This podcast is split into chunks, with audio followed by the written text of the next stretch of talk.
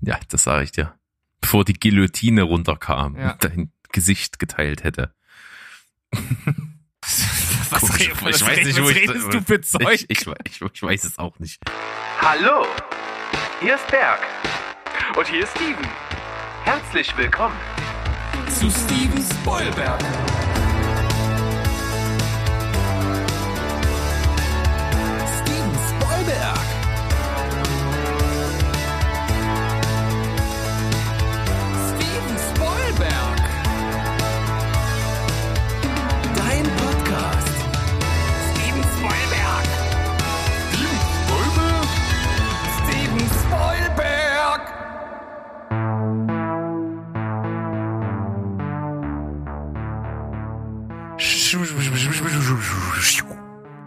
Da sind wir wieder. Hier euer Lieblingsfilm- und Serienpodcast Steven Spoilberg mit Steven.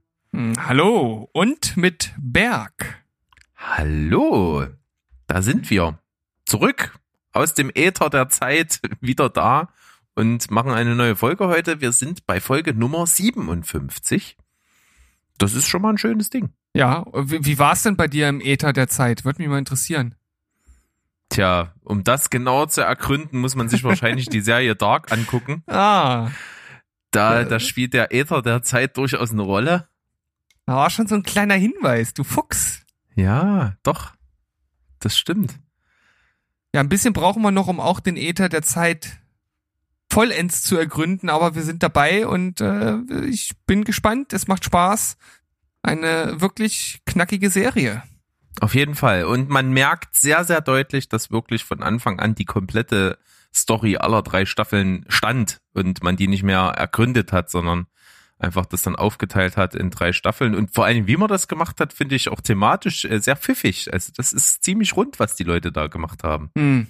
Ich würde mir viel mehr solcher komplexen Serien wünschen, die von vornherein durchkonzipiert sind, damit halt keine Füllerfolgen zustande kommen und das nicht äh, wie so äh, schlechtes Meth äh, bis äh, zum endlichen, äh, unendlichen gestreckt wird. hm, war das eine gute äh, Ja, Analogie? eigentlich schon. Eigentlich Ja. doch, fand ich, fand ich gut. Das Problem ist natürlich einfach auch immer die Geldfrage. Es kann natürlich auch sein, dass es halt überhaupt nicht funktioniert und dann nach einer Staffel unvollendet gesagt wird, nö, geht nicht mehr weiter. Siehe DOA. Ja, na gut, aber die Gefahr gibt's ja immer, egal ob es durchkonzipiert ist oder nicht. Das stimmt schon. Also- aber hat man sich zumindest äh, noch keine umfassenden Gedanken zu allen gemacht. Hm. Ich habe zum Beispiel letztens äh, gelesen, dass Damon Lindelof, einer der Masterminds hinter Lost, gar nicht so viele Staffeln drehen wollte und das nur aufgrund des Studios der Fall war. Also wollte eigentlich ursprünglich drei Staffeln machen.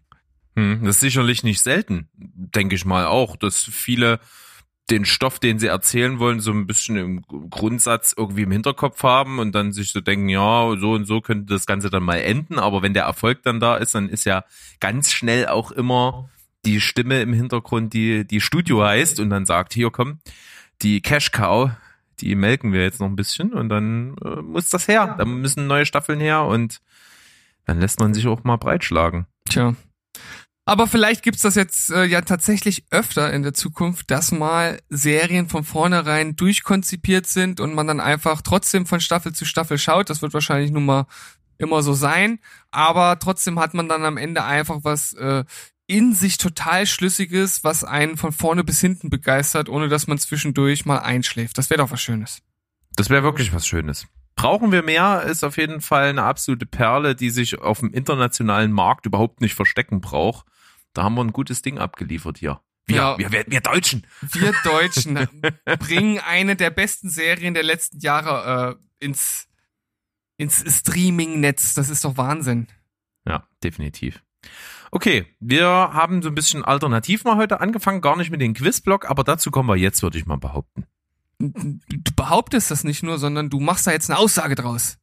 Okay, das nehme ich jetzt einfach mal als Startschuss, dass ich beginne und ich habe heute wieder eine Kopfkinonuss für dich. Ja. Und heute funktioniert es eigentlich wie die letzten Male. Das brauchen wir nicht groß nochmal neu erklären. Also im Stile von Wer bin ich, musst du den Film, den ich hier vorbereitet habe, erraten. Mhm. Und natürlich droppen wieder alle 30 Sekunden hier so interessante Informationen. Aha. Und dann müssen wir einfach mal schauen, ob du den Film erraten kannst. Und du startest Hm. natürlich wieder mit einer der drei Informationen, die äh, du zur Auswahl hast. Also Genre Produktionsjahr oder Produktionsland. Und dann würde ich sagen, geht's richtig ab. Ja, ich glaube, es hat sich einfach als vorteilhaft erwiesen, wenn man den Genre Joker als erstes zieht. Deshalb werde ich auch das jetzt wieder tun. Genau, und ich habe gelernt, ich mach's nicht zu genau und deswegen sage ich dir nur, es handelt sich um ein Drama. Los geht's. Ah, um ein Drama. Ist es ein amerikanischer Film? Ja, Der Film wurde vor 2005 gedreht. nein, Der Film wurde nach 2005 gedreht. ja, Steven, Kunststück. Gut, sehr gut. Äh, der Film wurde nach 2010 gedreht. Nein. Der Film, kann ich dir sagen, wurde an 35 Drehtagen lediglich abgedreht mit einem Budget von gerade mal 6 Millionen und hat weltweit knapp 45 eingespielt. Mhm, Okay, also zwischen 2005 und 2010, kleines Budget, relativ viel eingespielt, Drama.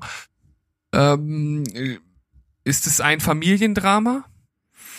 Könnte man so sagen. Entfernt lasse ich das auf jeden Fall so im Raum Mhm, stehen, ja. Okay. Ich kann dir auf jeden Fall sagen, es gab zwei Golden Globes, eine Oscar-Nominierung und in Venedig den Goldenen Löwen. Hm, ähm, ich, ich weiß, also ich könnte jetzt natürlich das Jahr noch weiter jagen, aber ich weiß nicht, ob mir das so viel mehr bringt auf Anhieb. Ähm, gut, Familie, USA, kleiner Film. Ähm, Also ich kann dir sagen, cooler Fakt, die, der Hauptdarsteller ist mit Bruce Springsteen befreundet und hat den damals aufgrund des niedrigen Budgets halt gebeten, dass er einen Song beisteuert. Der hat einen Song geschrieben, hat den also kostenlos dem Film zur Verfügung gestellt Ja. und hat für den Film besten Golden Globe für den besten Filmsong äh, bekommen. auch nicht schlecht, das ist eine, eine schöne Bezahlung auf jeden Fall. ja, definitiv. Hat also funktioniert. Die Haupt, also wenn Familie Hauptdarsteller, also es werden ja dann wahrscheinlich erwachsene, es sind erwachsene Personen im Vordergrund. Ja. Drama. Ähm, ist es denn Hm? ein reines Drama oder gibt's auch äh, Thriller-Elemente? Nee, ist ein ziemlich reines Drama.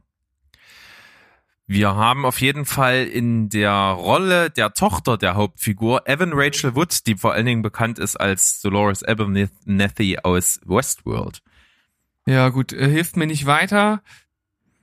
Tochter. Macht nichts. Hab's dir trotzdem gesagt. Im weitesten Sinne.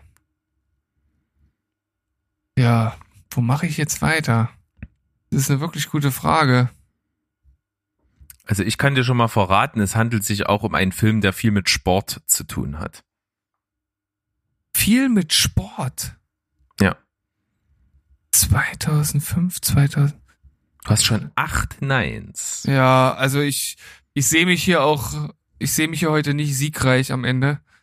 Denn ich weiß gerade ehrlich gesagt nicht so richtig, wo ich weiter anpacken soll. Was ich dir auf jeden Fall sagen kann, ursprünglich äh, ist es nicht geworden, wurden aber unter anderem Nicolas Cage und Sylvester Stallone für die Hauptrolle vorgesehen.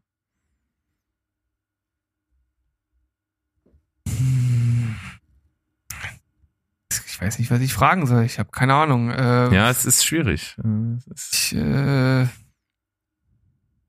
die Sportart ha- hantiert nicht mit einem Ball. Das ist richtig. Es ist äh, eine Kampfsportart. Ja. Handelt sich um Boxen. Nee. Das ist dann das zehnte. Ich sag dir noch den letzten Tipp. Aha. Die Hauptfigur im Film heißt Randy the Ram Robinson. Das hört sich nach Wrestling an. Aber 2000. Ist das The Wrestler? Ja! Auf dem letzten Meter, Steven! Hammer! Das war jetzt aber auch wirklich mehr Glück als Verstand, weil ich die letzten Infos, die ich jetzt bekommen habe, äh, Kampfsportart, aber nicht Boxen. Randy the Ram, das hört sich natürlich äh, schon, ich hatte dann erst irgendwie einen Ring, weil ich jetzt auch so Foxcatcher wollte ich letztens äh, gucken, hatte den halt irgendwie so im Kopf und erst dann bin ich auf Wrestling gekommen und dann noch schnell überlegt, ob das mit 2000, weiß ich, Mhm. 2009 oder wann ist der? 2008 Acht, kam er. ob das hinhaut und das war dann einfach nochmal ins Blaue geraten. Aber was ich noch für geilen Tipp, äh, für geile äh, Infos hab, und zwar, das fand ich ziemlich abgefahren, im Film baut er ja auch zu seiner Tochter eben äh, so eine Beziehung auf und auch zu der Stripperin, äh, die gespielt wird von Marisa Tomei. Und irgendwie zockt er dann auch mit, mit ihrem Sohn, glaube ich, oder sowas, immer so ein, so ein Videospiel am Super Nintendo. Oder nee, am normalen Nintendo. Und das, was die da spielen, das Wrestling-Spiel, das wurde nur für den Film entwickelt. Echt?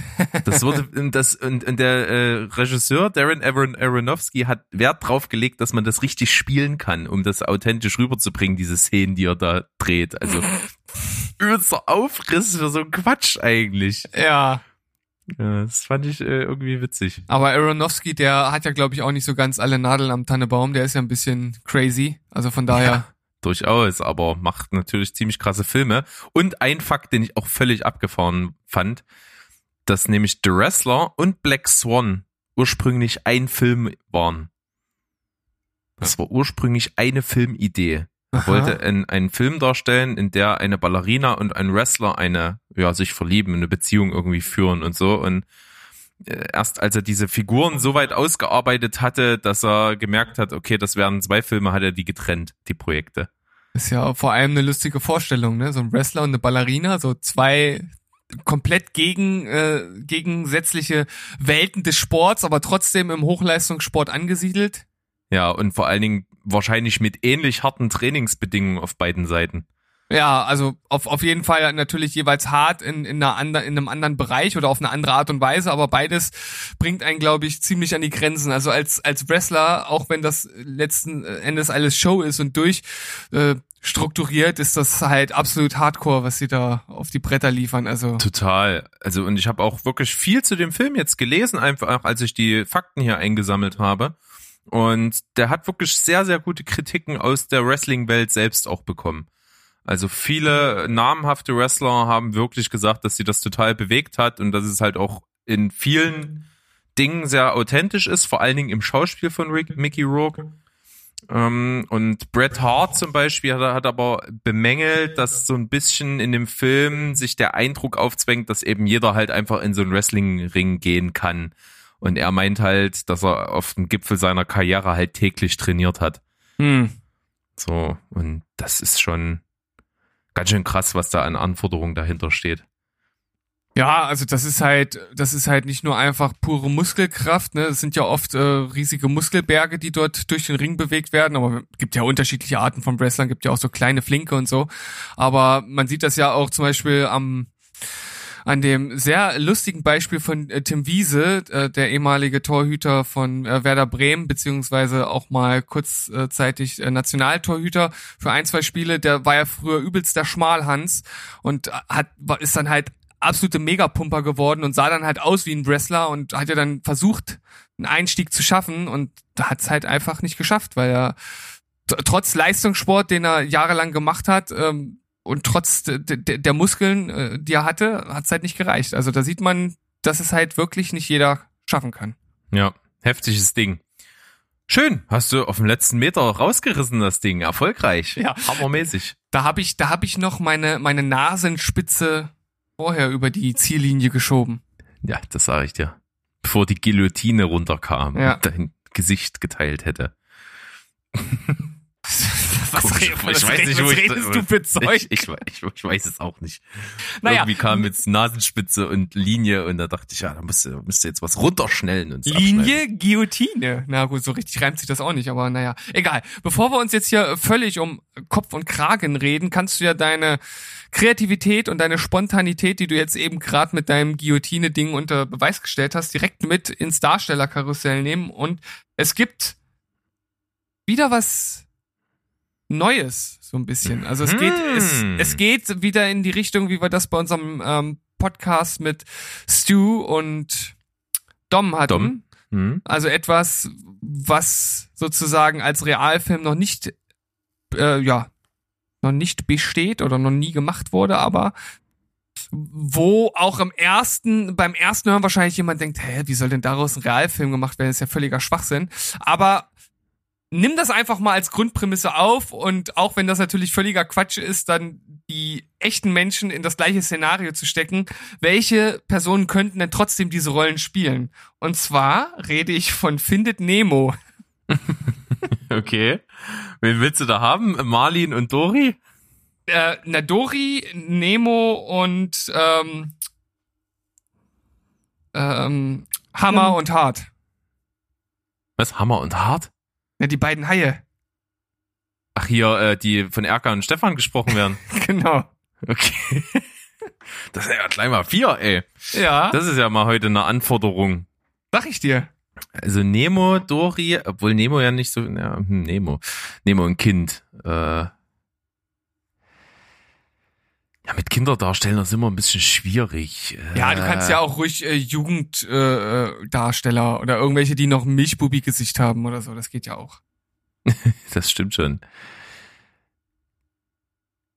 Ja, so ein bisschen cool wäre natürlich aus Stranger Things, der Dustin spielt für Nemo. das ist natürlich eine ziemlich coole Nummer, einfach weil der sympathisch ist und glaube ich einfach in der Unbekümmertheit dieser Kinderrolle durchaus funktionieren könnte. Ja, wobei er fast schon den, den besseren männlichen Dory spielen könnte. Nee, da, da finde ich noch was abgedrehteres. Ähm, am besten irgendwie so, so, so das Schauspiel-Pendant zu Björk oder sowas. so. Schauspiel-Pendant zu Björk. Das ist ja auch blumig ausgedrückt. Ja, finde ich auch. Ich habe hab, Fun Fact, ich habe irgendwie noch nie Björk gehört. Ich kenne zwar die Figur und irgendwie soll das ziemlich abgefahren sein, habe aber nie die Musik gehört und jetzt vor kurzem das allererste Mal von von Mo, den wir beide kennen, liebe Ja. Grüße an der Stelle, äh, ein Lied rüber be geschickt bekommen und ich, ich war verstört. Ich, ich finde das unhörbar. Das geht gar nicht. Aber das nur am Rande.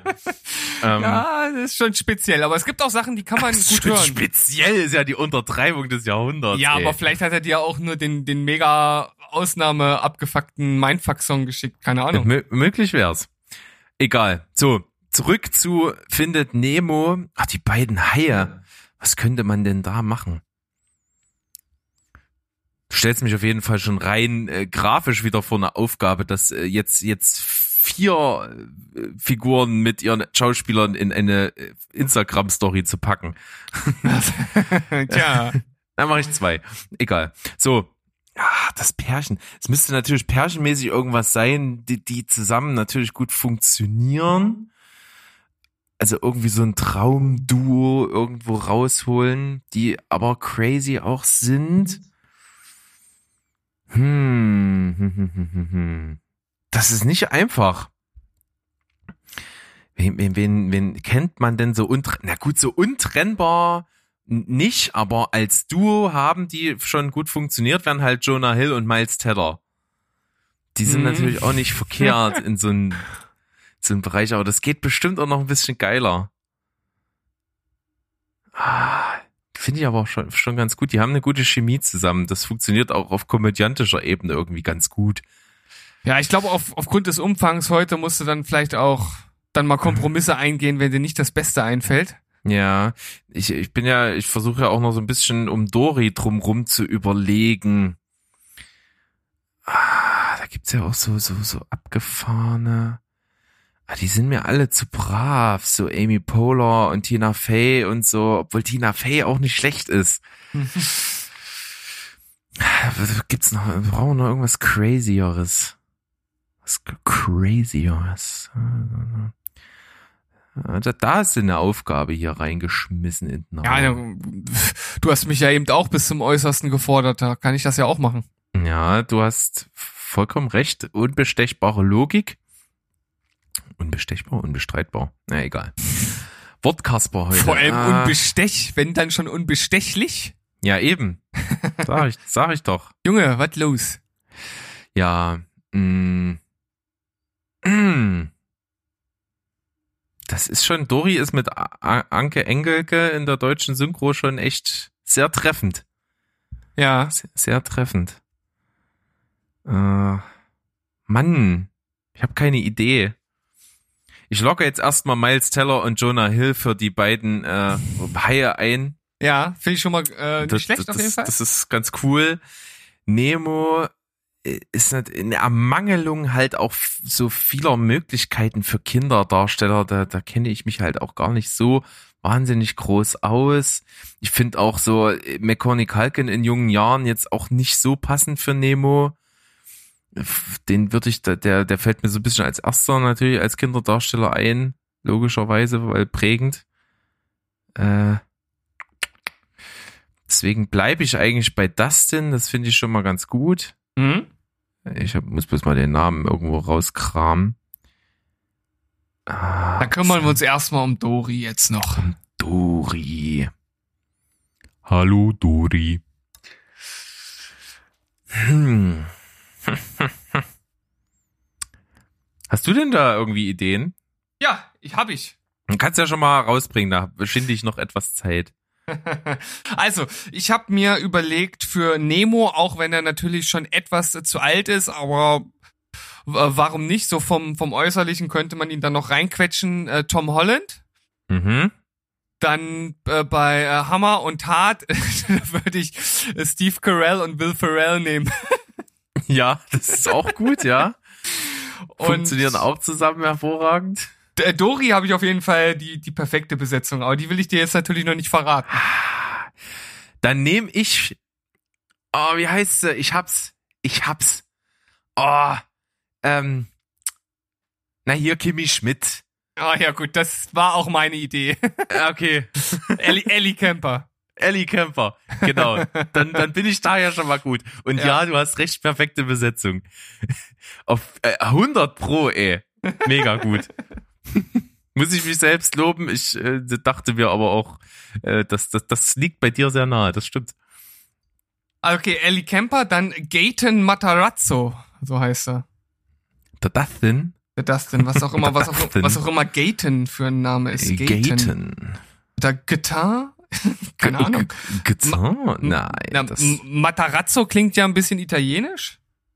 das könnte auch tatsächlich sein, jo. Gaten, na, keine Ahnung. Also auf jeden Fall nehmen wir halt den, äh, nimmst ja den Dustin und dann hattest du ja die äh, Jonah Hill und Jonah Miles Hill. Teller. Ja, okay, gut. Also natürlich, Ellie Kemper ist eine 10 von 10. Yes. Dustin ist ist eigentlich auch ziemlich ziemlich gut. Vielleicht ein bisschen zu verpeilt für Nemo, oder? Ein Stück. Mhm. Nemo hat auch gar nicht so extrem viel Screentime im Vergleich mit den anderen. Ja, das stimmt. Na gut, ähm, eine 8,0. Uh. Ja, okay, ist okay. 8,0. Mit 8 davor ist schon mal ganz gut. Ich, ja, ich dachte erst an 8,5, aber nein. Und dann Hammer und Hart. Also Jonah Hill kann ich mir ganz gut vorstellen, aber Miles Teller. Ich meine, gut, die beiden zusammen. Ist Miles Teller schon mal irgendwo äh, in, in einer ähnlichen Rolle zu sehen gewesen? Wie was Lustiges so, sagst du. So. Ja, so, so abgefahren lustig.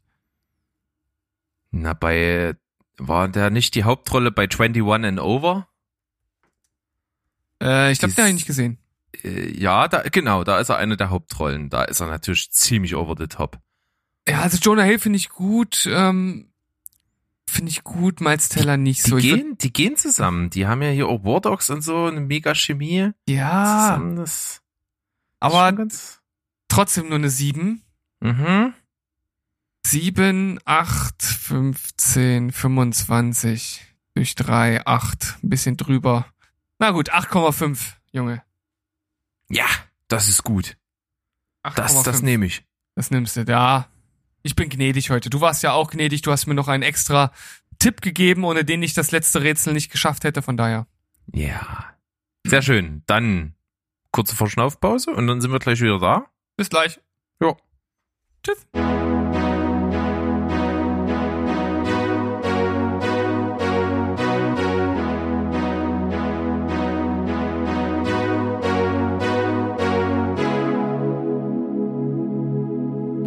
Herzlich willkommen zurück bei Steven Spoilberg, dem Film- und Serienpodcast mit mir, Steven, und mit Berg, das bin ich. Berg. Gibt es bei dir eine Empfehlung der Woche? Nicht wirklich, weil wir letzte Woche diese absolut XXXL gemacht haben zur Cinema Couch Kompass und da ja haufenweise ge reingepackt haben und ja, jetzt wieder das Ganze runtergefahren wird und von vorne beginnt mit unserem Konsum. Und der Konsum fing bei mir nicht mit Filmen an. Ich habe nämlich bisher noch gar keinen geschaut. Ich habe nur Dark geguckt. Ah, okay. Du hast ja gesagt, du warst etwas müde zum Schluss der Serie, also zum, zum Finale und äh, du hast jetzt beschlossen, du guckst einfach alles nochmal. Genau, das ist jetzt gerade so mein Plan. Deswegen würde ich das tatsächlich auch einfach als meine Empfehlung der Woche machen, denn wir haben schon in der Vergangenheit sehr, sehr viel drüber gesprochen. Es ist eine wahnsinnig gute Serie, einfach weil sie ein komplettes Konzept hat von Staffel 1 bis Staffel 3 schon fertig geschrieben gewesen und auch die Aufteilung thematisch und handlungsmäßig über die Staffeln halt völlig sinnvoll. Das kann ich jetzt auch also nach wirklich erfolgter Sichtung der dritten Staffel schon sagen. Ich kann eben nicht genau sagen, wie ich die dritte Staffel finde auf jeden Fall ziemlich gut, aber wie gut, das kann ich irgendwie erst nochmal sagen im Gesamtkontext, weil, wie gesagt, ich habe die echt schnell durchgesuchtet und zum Ende hin wollte ich eigentlich nur wissen, wie es endet und habe dann halt wirklich völlig übermüdet die letzten beiden Folgen geguckt. Da war ich dann nur so bedingt aufmerksam. Mhm. Aber was man sagen kann, es ist ja eine unglaublich komplizierte Thematik, die dargestellt wird. Also es geht um Zeitreisen mit verschiedenen Zeitebenen und Szenarien und Leute, die so zwischen den Zeit, Zeitebenen hin und her reisen und da den Überblick zu behalten, was kausal, was bedingt gegenseitig, ist schon echt krass. Aber es ergibt halt total Sinn. Hm. Das ist halt mega gut. Es ergibt einfach nur Sinn. Und das bei dieser Thematik, das ist auch schon nicht ganz ohne. Da haben sich schon andere die Zähne dran ausgebissen. Ja weil einfach, wir hatten das ja schon mal in einer Folge, es gibt verschiedene Formen von Zeitreisen, die in Filmen und Serien und anderen eben darstellerischen Elementen dargestellt werden. Und da gibt es zum Beispiel dass äh, das, was so zurück in die Zukunft ist, also dass wenn man in der Vergangenheit, keine Ahnung, seinen Vater tötet, man selber nie geboren wird, so. Das mhm. ist dieses eine, was immer zum Zeitreise-Paradoxon führt. Und dann gibt's aber dieses andere Szenario, was eben auch bei Dark angewendet wird, dass halt alles eine Zeitschleife ist, in der Schleife sich immer alles gegenseitig bedingt. Mhm. Und dass es kein Anfang und kein Ende gibt, sondern alles in einer Schleife zusammenhängt. Und da kommst du nicht auf dieses Paradoxon, weil das halt einfach immer ein in sich geschlossener Kreis ist. Da, wo der endet, fängt er auch wieder von vorne an. Und das ist vom logischen Nachvollziehen her halt einfach äh, viel besser. Mhm. Das einzige Schwierige ist halt eben immer, zu erkennen, wo beginnt, wie, wie oder was war vor dem Kreis und was hat dazu geführt, dass der Kreis anfängt. Das mhm. ist der einzige Punkt, der kompliziert ist im Denken. Alles andere ergibt halt total logisch Sinn und ist eben noch nachvollziehbar irgendwo. Mhm. Und das funktioniert hier super. Das kann ich schon mal sagen und deswegen meine Empfehlung, schaut euch das Ding komplett an. Also schön durchziehen, selbst wenn ihr die erste Staffel gesehen habt, fangt einfach nochmal an und dann zieht ihr bis zum Ende durch. Ist ja jetzt möglich. Hm. Also ich habe in Vorbereitung auf Staffel 3 dann so ein bisschen äh, nach Kritiken geguckt und wollte mich dann natürlich auch nicht äh, spoilern lassen und habe dann halt wirklich dann teilweise nur kurz reingeschaut und hatte dann aber eine Kritik damals mal zur zweiten Staffel gefunden. Ich glaube, ist von der von die Zeit oder von der Süddeutschen, ich weiß nicht mehr, eine eine von den beiden Zeitschriften, äh, Zeitungen, Entschuldigung. Ähm, und da wurde die Serie äh, ganz schön äh, ja negativ kritisiert, weil äh, es jetzt so ein Trend gäbe, den Zuschauer für blöd zu verkaufen. Und das würde die und da würde die Serie wohl auch reinfallen, weil halt viele Serien und das ist im Grunde genommen das, was wir am Anfang dieser Folge schon mal gesagt haben, halt einfach anfangen und äh, den Zuschauer dann halt mit Cliffhangern hängen lassen und immer nur neue Spannung aufbauen und am Ende fast nie irgendwas bei rumkommen würde. Und das fand ich äußerst befremdlich diese Kritik weil erstens die Serie noch nicht zu Ende ist, äh, zweitens da schon klar war, dass es nur noch eine dritte Staffel gibt und damit auch klar war, dass sich die Macher sehr wahrscheinlich wirklich was dabei gedacht haben und den ja, Zuschauer nicht einfach irgendwie an der Nase herumführen. Das ist, fand ich äußerst komisch. Vor allen Dingen gar nicht. Sowohl Staffel 1 als auch Staffel 2 haben Enden, die perfekt für eine Serie sind, weil die einfach die Staffel abschließen nichts offen lassen, was die Staffel für sich, die Handlung der Staffel angeht, aber trotzdem den Punkt setzen, wo sie in der nächsten Staffel halt anknüpfen können. Und das haben die zweimal hinbekommen. Ja. Das finde ich halt eben das Gegenteil davon. Es sind halt nicht sinnlose Cliffhanger, wie, wie andere Serien das im großen Stil gemacht haben, wie The Walking Dead oder Game of Thrones oder sowas, die halt wirklich einfach nur das Pendant zu Clickbait halt einfach nur irgendwie, hey, hier, wir hören jetzt hier einfach auf, komm. Mhm. So, und das war halt da gar nicht so. Das war halt einfach immer, pass auf, wir sind abgeschlossen mit der Handlung dieser Staffel. Das ist das Next Level und das gibt's in der nächsten. Hm. Also da sagst du auf jeden Fall was Wahres. Genauso habe ich das auch empfunden und deshalb war ich umso irritierter, als ich das gelesen habe. Konnte es halt überhaupt nicht nachvollziehen. Naja, aber es gibt äh, irgendwie immer Leute, die ein Haar in der Suppe finden und von daher schwamm drüber. Genau. Und was gibt's bei dir als Empfehlung der Woche? Ich hab's endlich geschafft, mal wieder einen Studio Ghibli-Film zu gucken, und zwar Der Mohnblumenberg. Und es war ein wirklich absolut schöner Film. Also das ist so ein Film, der zeigt einfach einen Ausschnitt aus dem Leben von einem Mädchen, das in einer Art Küstendorf äh, lebt, jeden Tag aufsteht und immer wieder die Fahne hisst, weil sie ihren Vater im Krieg verloren hat. Der war Kapitän ein, auf einem Schiff und ist dann äh, gefallen halt im Krieg. Und äh, sie hat halt immer noch die Hoffnung, dass er halt jeden Tag wieder nach Hause kommt und doch wieder erscheint und ja, und äh, zeigt halt einfach, wie sie wie sie ihr Leben halt gestaltet, was in der Schule passiert. Es gibt so einen Jungen, mit dem sie da dann halt auch anbandelt. Dann spielt noch ein Clubhaus von der Schule eine große Rolle. Und äh, das alles, diese drei Pfeiler der, der Story, die werden dann halt zu einem schönen Ganzen äh, verwoben. Und vor allem ist das, ist das so ein Film, der eigentlich so ein, schon einen melancholischen Unterton hat, aber der einen trotzdem irgendwie mit, mit Freude erfüllt. Das ist irgendwie so komisch. Also es ist irgendwie alles schon immer mal so ein bisschen traurig, aber auch irgendwie so lebensbejahend. Und ich finde diesen Mix unglaublich gut. Und es hat mich total gefreut, dass der Film äh, das bei mir wecken konnte. Und es ist auch, ich weiß nicht, ob es der erste Film äh, von äh, dem Sohn von Miyazaki ist, aber er ist von Goro Miyazaki und nicht von Hayo. Und Ja. ja, su- super Film. Also ich fand den wirklich, wirklich äh, ausgezeichnet. 8,5 Ui. von 10. Ich bin, ich, ich bin sehr gespannt. Ich werde bestimmt mal reingucken, aber äh, ich, Ghibli ist für mich so ein zweischneidiges Ding. Es gibt Sachen, die gefallen mir da gut. Es gibt Sachen, die finde ich äh, ganz okay. Es gibt Sachen, die haben mir gar nicht gefallen. Das ist irgendwie so ein bisschen ein Roulette bei mir. Aber die, was du angesprochen hast, so dieses zwischen melancholisch und trotzdem irgendwie auch fröhlich, lebensbejahend, trotzdem auch ernst und irgendwie relevant. Das ist auf jeden Fall eine Charakteristik von den Studio Ghibli-Filmen. Das kann man schon sagen. Ja. Sehr schön. Dann mh, von, ja, sehr schön zu nicht so schön. Die Legende der Filmmusik, Ennio Morricone, ist leider von uns gegangen. Ja, das müsste man natürlich hier noch einfach der Vollständigkeit halber mit erwähnen. Er ist im Alter also von, glaube ich, 91 Jahren gestorben. Und wenn ich da so auf seine Karriere zurückblicke, man kennt ihn natürlich einfach auch als, als Filmkomponisten, vor allen Dingen für seine Western-Kompositionen. Allerdings hat er einfach alles gemacht. Das hatte ich ja auch vor kurzem mal erzählt, als ich ja im Gewandhaus zu Leipzig hier bei ihm auch äh, zum Konzertabend war. Da war er selber zwar nicht anwesend, aber das Orchester hat das sehr, sehr gut dargeboten und da hat man einfach auch die Bandbreite mal gemerkt. Hm, ja.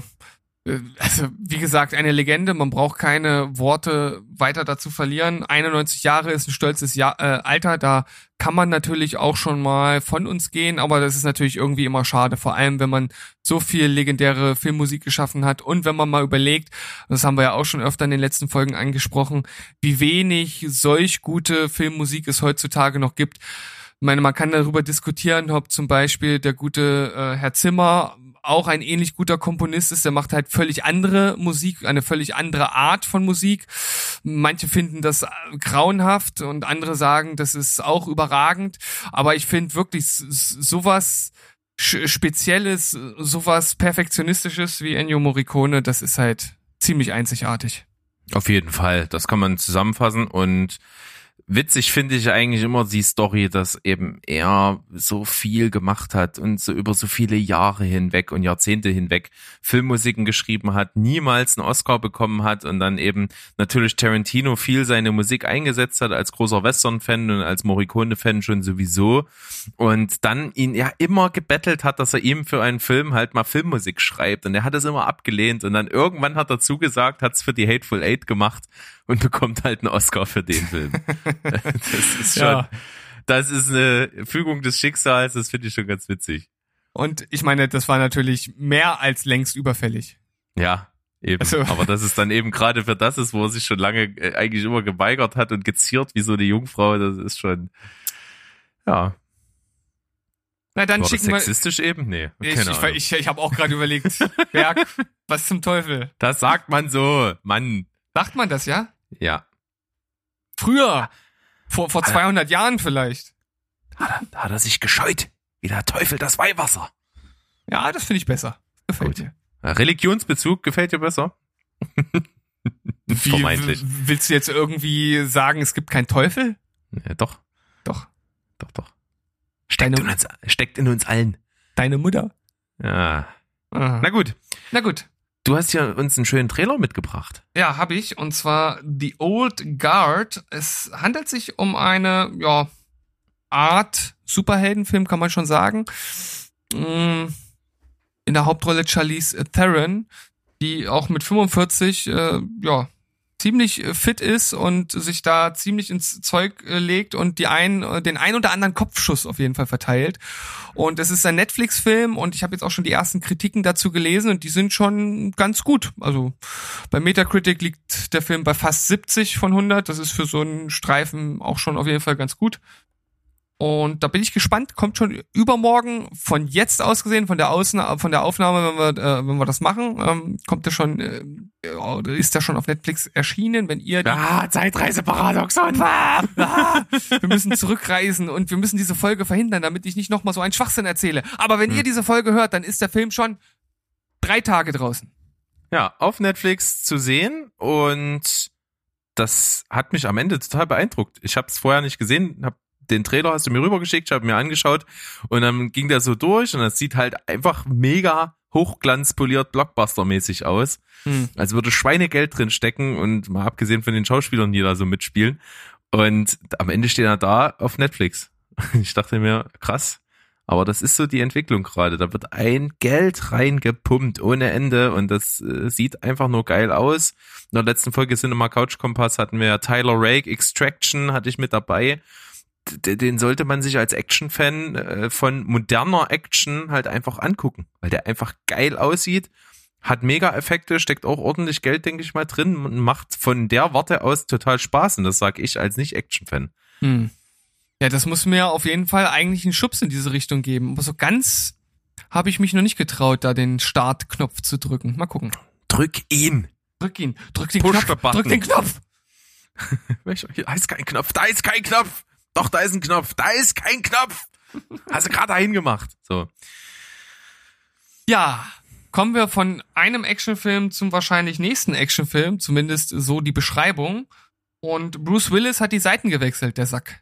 Ja, das ist natürlich jetzt einfach nur so eine kleine Vorankündigung. Es wird ein Film rauskommen. Der, die, die Dreharbeiten haben noch nicht mal begonnen, aber das Skript ist fertig. Äh, die ersten Schauspieler sind gecastet, unter, unter anderem eben Bruce Willis. Der Film heißt The, The Reactor. The Reactor. Äh, und der spielt auf einen Atomreaktor an, denn er spielt in einem Atomkraftwerk und äh, ja, Terroristen äh, wollen das halt einnehmen, um dann eben Terroristenquatsch zu machen und äh, zu erpressen und sowas. So Terroristenzeugs. Ja, so Terroristenzeugs, kennst, kennt man doch. So, ah. und äh, einer oder der Anführer dieser Söldnertruppe ist Bruce Willis und äh, in dem Kernkraftwerk ist dann, keine Ahnung, ein Hausmeister oder irgend sowas, der sich dann als Ein-Mann-Armee dagegen stellt. Und das ist natürlich das absolute Paradebeispiel für ja, den, den Stirb langsam Handlungsstrang, den Stirb langsam sozusagen so richtig salonfähig gemacht hat. Es gab natürlich im Vorfeld auch schon mal so ein paar Filme, die das zum Thema hatten, aber danach gab es dann also eine ganze Welle ne, Alarmstufe Rot und Cliffhanger und was weiß ich, was es dann hier alles gab. Death. Also eine, Death, ja. eine, auf jeden Fall eine, eine Perle, äh, die kaum einer kennt, mit Jean-Claude Van Damme als Hausmeister in einer Eissporthalle, der dort die Terroristen zerlegt. Der ist, der ist wirklich nicht schlecht, also kein Scherz. Auf jeden Fall. Ja, und diese Welle losgetreten eben von Stirb langsam und jetzt auch wieder der neueste Knüller aus diesem Bereich, The Reactor und Bruce Willis aber auf der anderen Seite. Was mich allerdings so ein bisschen die Stirn runzeln lässt, ist die Filmschmiede, die dahinter steht. Das wäre nämlich Äh, ich habe jetzt den Namen gerade nicht mehr parat, aber es war irgendwie, äh, warte mal, ich, ich guck das nochmal nach. Äh, Wir überbrücken die Zeit. Ach, Bis so, so ist das. Ist ähm, nicht die Schmiede an sich, die dahinter steht, sondern äh, die Regie führt Jared Cohn und der hat schon fast zwei Dutzend Filme gedreht, die ähm, zum Beispiel auch bei Asylum dann ihren Weg auf die äh, TV-Bildschirme gefunden hat. Also The Asylum. Ne? Die- Genau, die billig Mockbuster-Schmiede. Ja. Und irgendwie, ja, auch die Drehbuchschreiber haben bis jetzt noch nicht wirklich viel Großartiges vorzuweisen. Ähm, ja, aber die Hoffnung stirbt zuletzt. Ja, warum nicht? Einfach nur die Meldung, dass äh, jetzt Bruce Willis am äh, ja am anderen Ende seiner Karriere, sage ich mal, einfach irgendwo noch so sich nochmal dreht und die andere Rolle spielt in so einem ähnlich gearteten Szenario wie Stirb langsam. Die Hoffnung stirbt langsam. Hoffentlich nicht. Werden wir mal sehen. Aber das äh, nur am Rande. Die nächste Meldung ist viel schöner. Ich hatte es ja schon angedeutet, ich war schon im Kino, die Kinos sind ja wieder offen. Das Ja. ist doch erstmal schon eine per se eigentlich wunderhübsche Nachricht für Cineasten. Auf jeden Fall. Es wird ja auch irgendwie langsam mal wieder Zeit. Hoffentlich bleibt's erstmal so und wir werden von der zweiten Welle verschont. Das wäre natürlich schön. Äh, Obwohl ich das ehrlich gesagt noch nicht so sehe. Deshalb nutzt die Zeit jetzt, um nochmal ins Kino zu gehen. Ja, das kann man auf jeden Fall so sagen. Ich werde auf jeden Fall demnächst wieder in die Sneak gehen und gucke mal, was da so los ist, Schönes. Und dann schauen wir mal. Ja. Du warst aber auch noch an einem ganz anderen Ort. Ein ferner Ort, der schöner nicht sein könnte. Das Am Mü- stimmt tatsächlich. Am Müggelsee. Am Mückelsee. ja, wer schon mal unsere Folge gehört hat, die zehn Guilty Pleasures von uns, der hat bei mir auf Platz eins den legendären Film High Alarm am Müggelsee ge- äh, vernehmen können. Wer den nicht kennt, holt das dann nach. Kleiner Tipp, man guckt einfach die erste, die erste Szene. Wer da lachen kann, der guckt den Film zu Ende, weil besser wird's im Niveau nicht mehr. ja. Aber er spielt am namensgebenden Müggelsee äh, im Osten von Berlin angesiedelt. Ja, ein schöner großer See mit Seebad und so, einen kleinen Ort, Friedrichshagen da dran. Dort spielt dieser Film und als ich letztens mal unterwegs war, habe ich einfach dort einen kleinen Schlenker gemacht und bin da mal mit rangefahren und habe mir das mal angeguckt und in dem Film ist auch äh, einiges, spielt bei einem Griechen ein, der dort eben äh, ja sein Lokal hat. Und äh, das, diesen Griechen habe ich ausfindig gemacht und bin dort essen gegangen und war dann dort äh, an dem Originaldrehort sozusagen und habe an dem Tisch auch gesessen, der äh, öfter so in diesem Film auch gezeigt wird. Und bin dann auch mal zum Strand gegangen, ans Seebad und habe da auch noch so ein bisschen was gefunden. Und das finde ich persönlich immer total spannend, wenn man so Drehorte sich angucken kann, wenn man mal dazu kommt. Und da meine ich halt nicht die so großen populären. Ne? Ich war natürlich auch schon in London am, was weiß ich, am Piccadilly Circus und auf dem Trafalgar Square und so, was natürlich auch Gegenstand von mehreren Filmen war. Das meine ich aber nicht. Also es sind halt die Sachen, die du im Film siehst, aber nicht irgendwie als was Prominentes erkennst und diese Orte dann mal äh, zu Gesicht bekommst. Das finde ich halt total spannend irgendwie. Das freut mich immer total, wenn ich sowas entdecke. Also ehrlich gesagt hatte ich noch nie das Vergnügen, solch einen Drehort mal besuchen zu können. Bei dir war es ja jetzt tatsächlich auch gezielt. Ich meine, manchmal ist man halt einfach auch in einer, in einer größeren Stadt und vielleicht dann mal durch Zufall irgendwo in der Nähe. Manchmal ist es vielleicht auch ausgeschildert. Ich weiß ja nicht, wie zum Beispiel die, die Buchhandlung aus Notting Hill oder so. Das ist ja nun auch schon ein etwas größerer, bekannterer Drehort. Jetzt natürlich nicht so ein riesiger Platz, wie du es jetzt gesagt hast mit dem Piccadilly Circus oder ähnliches. Aber insgesamt habe ich da noch nicht so die Erfahrung gemacht und ich weiß nicht, also ich hätte jetzt nicht so den Mega-Antrieb, irgendwo extra wegen eines Drehorts hinzufahren. Da bin ich tatsächlich irgendwie auf, auf der anderen Seite. Also ich muss sagen, so richtig gezielt irgendwo deswegen hinzufahren, das ist also schon eher selten, aber man informiert sich trotzdem mal so, wenn man irgendwo ist, äh, oder man weiß ja auch zum Teil, wo Filme gedreht wurden und dann baue ich das eigentlich sehr gerne mit ein. Ich finde das immer ziemlich cool. Ähm, ich habe auch schon mehreres damit abgearbeitet. Ich war, wie gesagt, hatte ich erzählt, als ich London Urlaub gemacht habe, da hatten wir ja auch für äh, zum Geburtstag meiner Mama halt einfach so eine kleine Tour gemacht, weil die die Miss Marple Filme mit Margaret Rutherford so toll findet. Da haben wir so, ein, so einen Tag eingebaut, wo wir wirklich alles rund um London da ergründet haben. Da sind sehr, sehr viele der Drehorte, die in den Film verwendet wurden. Das haben wir uns einen ganzen Tag lang angeguckt als kleine Tour. Das hat echt Spaß gemacht, äh, auch diese Plätze zu finden und zu entdecken, weil das ist ja schon nicht einfach. Ähm, oft sind es halt auch so total unscheinbare Orte. Ne, da, da steht dann irgendwie Stadt so und so, aber selbst wenn das ein Dorf ist, ist so ein Dorf ja halt auch, hat eine gewisse Größe, kannst du nicht den ganzen Tag verbringen, da das Dorf abzusuchen. Äh, da musst du dich halt schon irgendwie belesen, recherchieren und sowas so ein bisschen und dann findest du das und das finde ich eigentlich immer ganz cool, wenn du es dann tatsächlich findest. Mhm. So. Gut, das, das ist ja da fast wie so ein, wie so ein Erfolgserlebnis, ne? Genau, Jetzt das ist ein bisschen dieser Schnitzel, Schnitzeljagd-Effekt irgendwie. Mhm. Das finde ich ganz cool. Das habe ich also da gemacht. Dann war ich natürlich einfach aufgrund eines meiner Lieblingsfilme in Brügge in Brügge natürlich auch einfach mehrere Orte abgeklappert und so. Das habe ich natürlich auch exzessiv dort genutzt.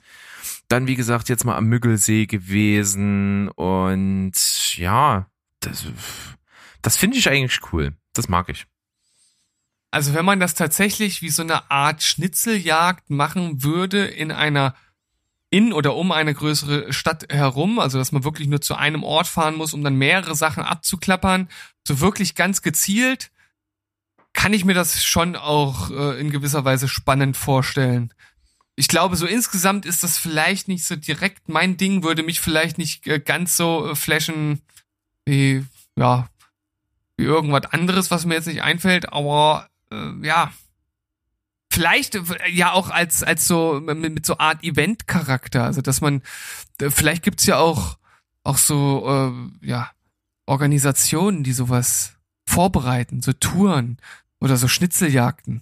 Das würde ich dann schon wieder cooler finden. Das wäre natürlich ganz cool. Das Problem ist natürlich nur, dass es, glaube ich, gar nicht so häufig ist, dass du das so konzentriert an so einen Ort hast. Ich meine jetzt mal abgesehen von Hollywood. Also in Hollywood hast du natürlich solche Touren, mhm. wo du halt irgendwelche bekannten Filmspots dann abfährst. Aber das ist nun mal die Stadt, die halt fürs Filmbusiness auch irgendwie international natürlich total bekannt ist. Aber im kleineren. Und jetzt kommen wir zur Manson Farm. Drehen Sie bitte Ihre Köpfe nach rechts. Ja, zum Beispiel. Das wäre nicht abwegig. Das dort drüben an der Ecke, dort ist das Haus von Ted Bundy. Ja. Das ist die Massenmördertour, falls dir noch nicht aufgefallen ist. Ja, ja, natürlich. Aber das, da hast du schon recht. Das, das sind konzentrierte Spots, aber bei so kleinen Sachen hast du wahrscheinlich meistens immer mal auch nur so einen Drehort. Aber ich stelle mir das zum Beispiel auch in England prinzipiell ganz cool vor, weil du hast ja immer so kleine Küstenstädte, die sind per se schon immer ganz cool und da ist auch viel, also die nutzen halt auch viel ihre Außendrehbereiche und so. Da, da findest du auch, glaube ich, so kleine Orte, die ganz cool sind, aber da hast du halt eben auch mal in irgendeinem Kaff immer bloß so einen Schauplatz oder sowas und dann fährst du halt irgendwie wieder 10, 12 Kilometer weiter zum nächsten und so. Das ist dann schon anstrengend, diese Tippeltappel-Tour, denke ich. Aber gerade so, wenn ich so an die Serie Broadchurch zum Beispiel denke oder so, den Ort findest du bestimmt ganz gut, wo das gedreht wurde. Hm. Und kannst da schon so ein bisschen ein paar Sachen finden, wenn du das so willst. Aber das ist ja auch wieder so ein kleiner Mikrokosmos nur. Was ich ganz cool fand zum Beispiel war so Prag. In Prag gibt's auch so ein, zwei Stellen, weil ja auch der allererste Mission Impossible Film in Prag beginnt. Äh, die Stellen, die, die dort eine Rolle spielen, die habe ich also auch äh, dort mal gefunden. Das fand ich ganz cool. Das ist auch äh, ganz in der Nähe von der Karlsbrücke, die man so in Prag kennt. Da ist dieses Gebäude, wo die, wo im Film Mission Impossible die Botschaft ist. Und dann draußen so am Ufer von, äh, von der von der Moldau. Oh Gott, wieder Geografie. Prag, ist, ist das Moldau? Äh, ich glaube schon. Ich denke schon. Also an der Moldau so am Ufer so lang ist dann die Flucht am Anfang des Films und das habe ich dann auch wieder erkannt. Das irgendwie gibt mir das was. Das macht irgendwie Spaß. Da freue ich mich immer so diebisch, wenn ich sowas finde.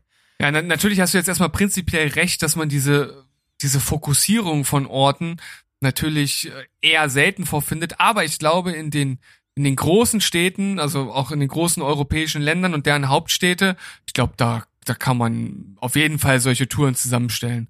Ja, meine, Berlin sowieso Berlin. zum Beispiel. Das Ich glaube, da kannst du den ganzen Tag mit äh, und mit der mit der U und S-Bahn unterwegs sein und von einem Ort zum anderen fahren. Also da wurden ja schon so viele Filme gedreht. Also Steven, wenn wir beide mal Rentner sind, da, dann, dann, dann haben wir ganz viel Zeit und beschäftigen uns damit und stellen so eine Tour zusammen und machen das so für Touris und werden dann richtig, haben einen richtig guten Nebenverdienst hier schwarz auf die Hand als ach so, ich, ich ich dachte, du meinst jetzt, dann setzen wir uns auf unseren elektrisierten äh, hier Rentner Porsche und dann geht's los. Ja, das, klar, wir fahren, wir laufen doch dann nicht vorne weg. wir, wir, wir setzen uns da drauf, und- aber immer schön den, den Regenschirm hochhalten. Ja, genau. dass die Reisegruppe hinterherkommt. Das finde ich ganz gut. Ähm, was ich zum Beispiel cool finde, eine unserer äh, Hörerinnen, die Suse, liebe Grüße an dich an der Stelle, die äh, hat auch immer mal in ihren äh, Social Media Bereichen irgendwelche Fotos von Filmspots drin, wo sie war. Das finde ich ganz cool. Die hat letztens mal gepostet, dass äh, diese dieses Gebäude, wo die wo die Ghostbusters Zentrale drin ist. Mhm. Das fand ich cool. Ist ja auch so ein- eigentlich mehr oder weniger so ein unscheinbares Gebäude. Ist ja nicht irgendein prominenter Platz, wo du weißt, okay, das ist jetzt in, was weiß ich, Chicago irgendwie an der Straßenecke das Gebäude, das kennt man ja, sondern es ist ja auch einfach nur ein Gebäude, was man dann aber halt durch den Film einfach kennt. So, das finde ich, finde ich dann ganz gut, sowas. Ja, ich meine, für, richtige Filmfreaks ist das natürlich echt eine tolle Sache, da dieses Gebäude zu sehen, wo die Ghostbusters ihr Hauptquartier hatten. Ich meine, das wird jetzt wahrscheinlich ein ganz normales Gebäude sein, vielleicht sogar ein heruntergekommenes Gebäude, vielleicht ist irgendein Cupcake-Laden drin, wer weiß das schon. Ja, aber äh, ja, als Fan, als richtiger Fan von äh, solchen Filmen, ist doch das eigentlich eine schöne Sache. Würde ich auf jeden Fall so zusammenfassen und das ist auch eigentlich ein ganz schöner Abschluss heute für unsere Folge, würde ich behaupten. Denn mehr Themen haben wir nicht im Gepäck. Ne, haben wir nicht am Gepäck. Aber das macht nichts. Denn wir haben eine ganz gute Zeit wieder heute geschafft. Vielleicht ein bisschen gestreckt, aber ich sag mal, trotzdem abgeliefert wie sonst, oder? Ja, wie gesagt, auch gestrecktes äh, Crystal Meth macht dich high, von daher. Das, da schließen sich Kreise heute. Das finde ich eigentlich ganz Aber cool. Kinder, Finger weg von die Drogen. Genau. Oh, Kauft keine Drogen. Werdet Rockstar, dann kriegt ihr das Zeug umsonst. Aber du kennst, glaube ich, das Zitat. Du kennst nicht, wo das aus welchem Film das ist. Nee, du hast den Film nämlich immer noch nicht geguckt. Aha, nee, habe ich nicht. Welcher Film das ist es denn? ist aus tatsächlich Liebe. ah, das ist doch dieser Episodenfilm, ne? Ja, Meilenstein. Stein. Mega guter Film. Berg, soll ich dir was sagen? Wir Ja. sind Steven Spoilberg, der Film- und Serienpodcast mit Steven und mit. Berg. Und wir wünschen euch noch eine schöne Woche und wir verabschieden uns bis zu unserer Donnerstagsfolge mit Tschüss, Ciao und Goodbye. Bleibt spoilerfrei. Bis dann. Bye bye.